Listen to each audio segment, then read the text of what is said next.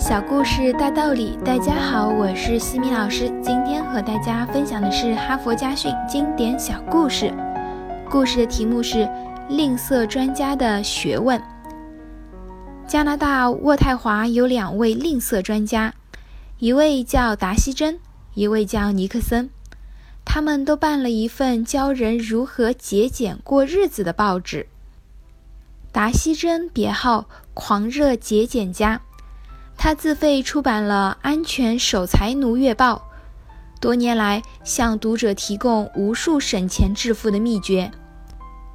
达西珍说，赚钱渠道包括找更高薪酬的职业和多省点钱这两条路。他举了一个例子：一位部长级的官员虽然有十五万加元的年薪，但是为了维持高官的面子。花在衣着、应酬、停车、保险、豪宅上面的钱占的份额，说不定已经超过了他的报酬。消费太高，导致入不敷出。相反，过简单一点的日子，虽然赚的不多，反而能够存下更多的钱。真正有钱的人，不会住在最扎眼的高级社区。而常常住在普通公寓区，也不会开昂贵的豪华汽车，并且不到最后关头不会换车。更重要的是，有钱人都懂得节省和投资。达西珍最后强调，你省下的一块钱大于你赚进的一块钱。另一位吝啬专家尼克森。在渥太华西郊的家里编辑出版《吝啬家月报》，传播勤俭致富的福音。每星期日，他主持 CFRA 电台的“省下来就是你的钱”节目，与听众分享吝啬之道。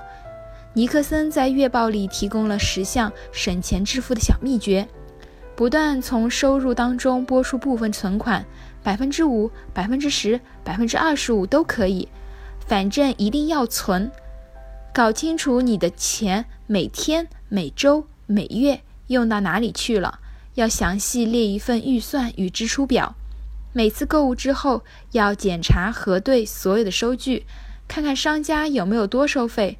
信用卡只保留一张，能够证明身份就足够了。欠账每月绝对付清，自备便当上班。这样每周可以节省四十五加元的午餐费，每年省下两千两百加元付房子贷款或者存做退休基金。与人共搭一辆车或乘大众交通工具上下班，节省停车费、汽油费、保险费、耗损费以及停车时间。多读些有关修理、投资、致富的实用手册。最好从图书馆借，或者从网络下载，省钱，简化生活。房子不用太大，买二手汽车，到廉价商店、拍卖场、搬家大贱卖等地购物。买东西时切记，花这钱值不值得？便宜货不见得划得来，贵也不保证品质就好，绝对要杀价。你不提出，店家不会主动减价卖给你东西。哈佛箴言：每个人在还没出生的时候就已经开始花钱了，所以你必须重视金钱。金钱不是从天上掉下来的，是通过艰苦的劳动获得的，所以你必须珍惜金钱。